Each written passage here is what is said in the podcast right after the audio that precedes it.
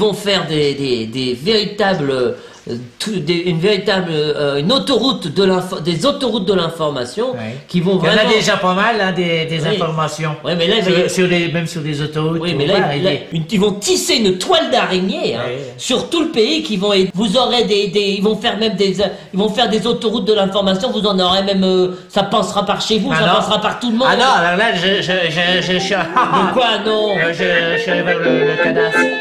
Quoi? Alors, je sais bien, c'est- pas constructible. Mais non, c'était. Bienvenue hors du troupeau. Bon alors tu t'en sors? Bah non, pas vraiment. Bon allez, laisse tomber. Je vais t'équiper et je vais te montrer ce qu'il y a de mieux aujourd'hui pour surfer sur Internet. Ce qui bouleverse l'utilisation du web, c'est qu'aujourd'hui, on peut se connecter à Internet quasiment où que l'on soit. Tu vois là, je suis au milieu de nulle part. Enfin, je veux dire, je ne suis pas dans un bureau ou chez moi. Et bien pourtant, j'ouvre mon ordinateur, je me connecte à ma messagerie. Et ça, si c'est possible, c'est parce que je suis dans un endroit qui est équipé de bornes Wi-Fi.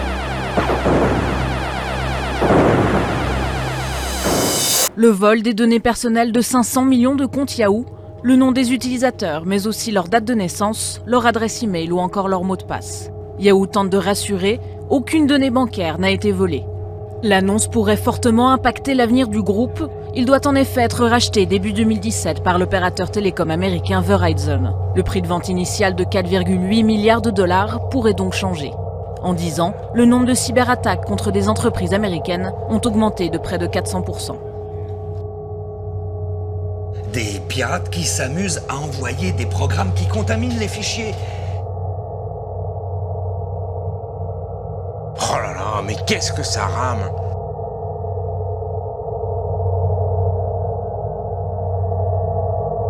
Après les grandes promesses des années 90 et 2000 du gigantesque réseau qui rendra tout possible facilement à n'importe qui, les premiers soucis ont été rencontrés. On nous a tout d'abord parlé de pirates, de virus, de vers, de vols, d'extorsion par le réseau. Et puis ces dangereux pirates se sont organisés. Vol de millions de données, de milliards de données, des comptes, des numéros, des chiffres. Mais depuis le début des années 2010, la menace a bien changé. Aujourd'hui, il ne faut plus se méfier des pirates qui œuvrent dans l'ombre pour soustraire l'argent de monsieur ou madame tout le monde. Aujourd'hui, on parle de surveillance de masse, d'écoute globale, de réseaux surveillés. Qui va donc stopper l'arme d'espionnage massif de la NSA Il y a deux ans, Edward Snowden lâche une bombe. Il révèle que le mythe d'Orwell est une réalité et que Big Brother est américain. La NSA peut tout écouter, mail, fax, téléphone fixe ou mobile, internet, bref, rien ne lui échappe. Snowden sait de quoi il parle, il a travaillé pour la CIA et la NSA. 12 juin 2013. Quelques jours après les premières révélations de Snowden, le responsable de la NSA nie les faits. J'ai vu l'interview dans laquelle M. Snowden assure que grâce à son poste à la NSA, il pouvait avoir virtuellement accès à tous les appels américains ou les emails. Vrai ou faux? Faux, je ne connais aucun moyen de faire ça. Pourtant, la vérité est bien là. C'est la plus grande opération d'espionnage de l'histoire de l'humanité. La NSA est branchée sur tous les ordinateurs, tous les téléphones, tous les fax. Dans quel but? La lutte contre le terrorisme?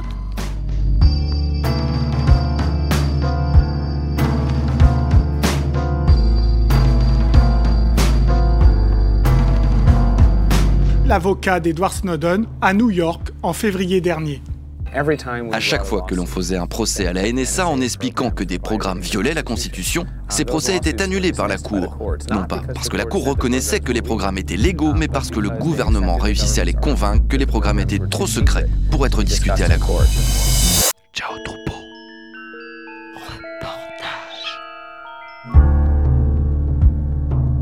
Les gouvernements se sont enfin rendus compte des capacités qu'Internet pouvait offrir et n'hésitent pas à s'en servir pour leurs propres intérêts, avec la complicité des grandes multinationales du réseau. En Allemagne, la question est très sensible. Alors, les hackers s'organisent. L'un d'entre eux a confectionné un logiciel assez simple d'utilisation pour mieux se protéger. Detect, c'est lui. Claudio est le concepteur de ce logiciel qui permet de se protéger des grandes oreilles américaines. Nous sommes à Berlin dans les locaux du Chaos Computer Club, l'une des plus anciennes communautés de hackers. Ce que fait Detect, c'est essayer de chercher des traces de logiciels espions dans la mémoire de l'ordinateur. Des traces que l'ordinateur ne pourrait pas détecter lui-même. Donc, vous lancez le programme et le tour est joué.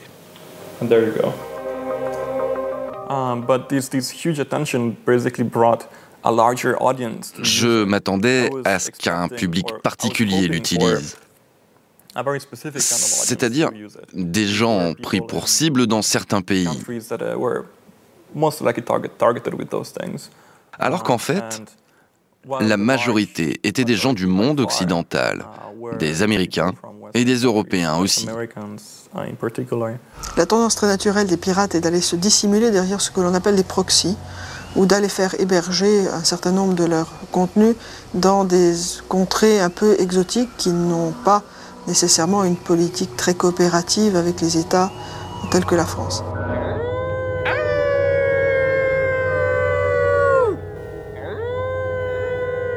Et c'est alors que le pirate, qui hier était une menace, est aujourd'hui devenu l'icône de l'internaute libre.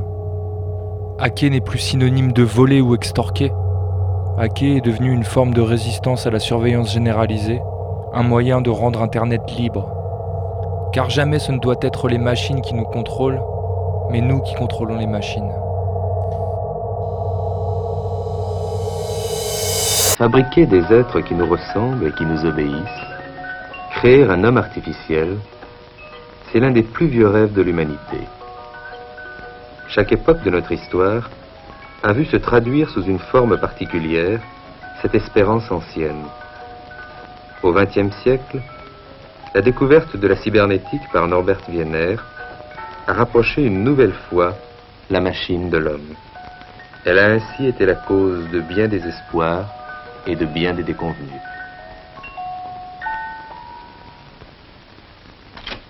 Une machine joue contre un homme. La machine, c'est un ordinateur plus un programme que l'homme lui a donné.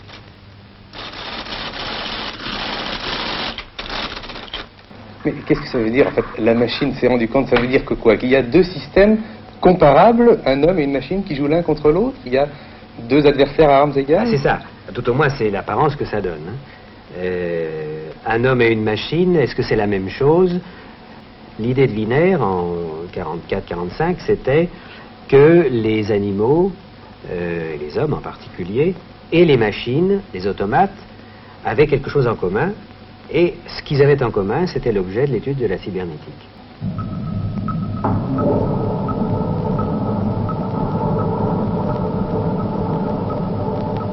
Ces nouveaux caractères communs à l'homme et à la machine, insoupçonnés jusqu'alors, offrent de telles possibilités à la science que l'imagination s'enfièvre.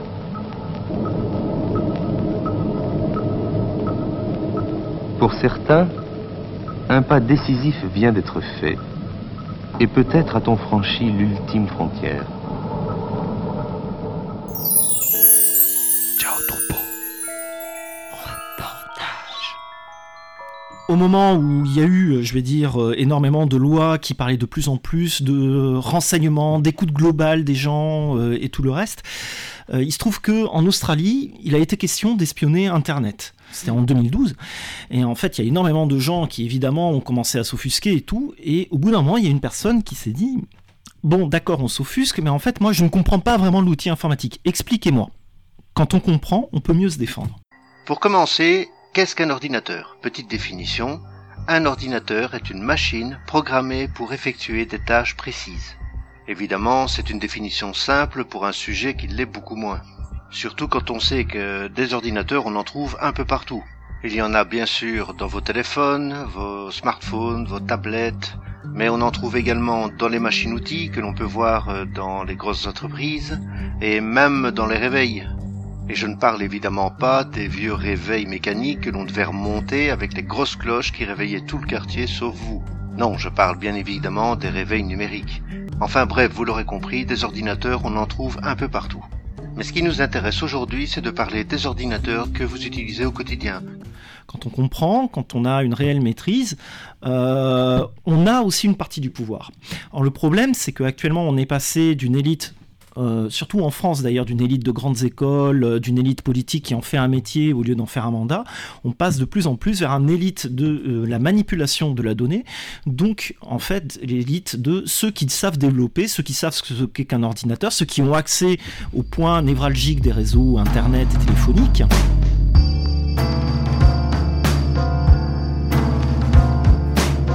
Tandis que le géant de l'Internet propose un réseau incompris mais clé en main, des informaticiens un peu fous inventent les logiciels libres, c'est-à-dire dont le fonctionnement est public.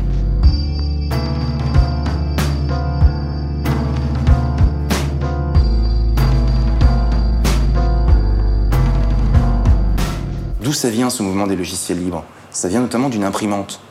C'est Richard Stallman qui était habitué, quand l'imprimante était en panne, à la réparer c'est à modifier le code source du logiciel pour pouvoir réparer l'imprimante qui était en panne. Un jour, il s'aperçoit que le code source était devenu propriétaire. Il fallait demander l'autorisation à l'entreprise qui avait développé ce logiciel pour pouvoir réparer le logiciel. Et il s'est dit, mais c'est complètement absurde. Et donc lui, il a piraté l'imprimante pour pouvoir la réparer. Bon, et il n'avait pas le droit de faire ça. Et donc c'est là où il a dit, ok, on arrête.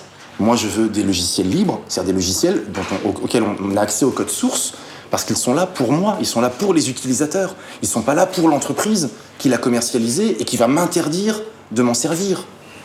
Et, donc ce mouvement des logiciels libres, le mouvement des hackers, bah, tout ça, c'était des gens qui militaient pour les libertés, pour qu'on puisse effectivement contrôler nos machines, qu'on puisse en faire ce qu'on a envie d'en faire, et non pas vivre dans un monde où la machine nous contrôle. Qu'est-ce qu'un logiciel libre? Imaginons que vous êtes en train de préparer un cake à la vanille. Pour que votre recette du cake à la vanille soit considérée comme libre, il vous faudra respecter certaines libertés fondamentales. Premièrement, votre recette pourra être étudiée et utilisée à volonté par tout le monde. La recette pourra librement être utilisée telle qu'elle ou modifiée par n'importe qui selon ses propres goûts. Enfin, votre recette, comme les versions modifiées qui en auront été faites, pourra être partagée librement par tous et pour tous. Ainsi librement partagées, les recettes de cakes dangereuses sont écartées, tandis que les versions les plus populaires sont de plus en plus améliorées et sécurisées par la communauté. Ciao troupeau. Reportage.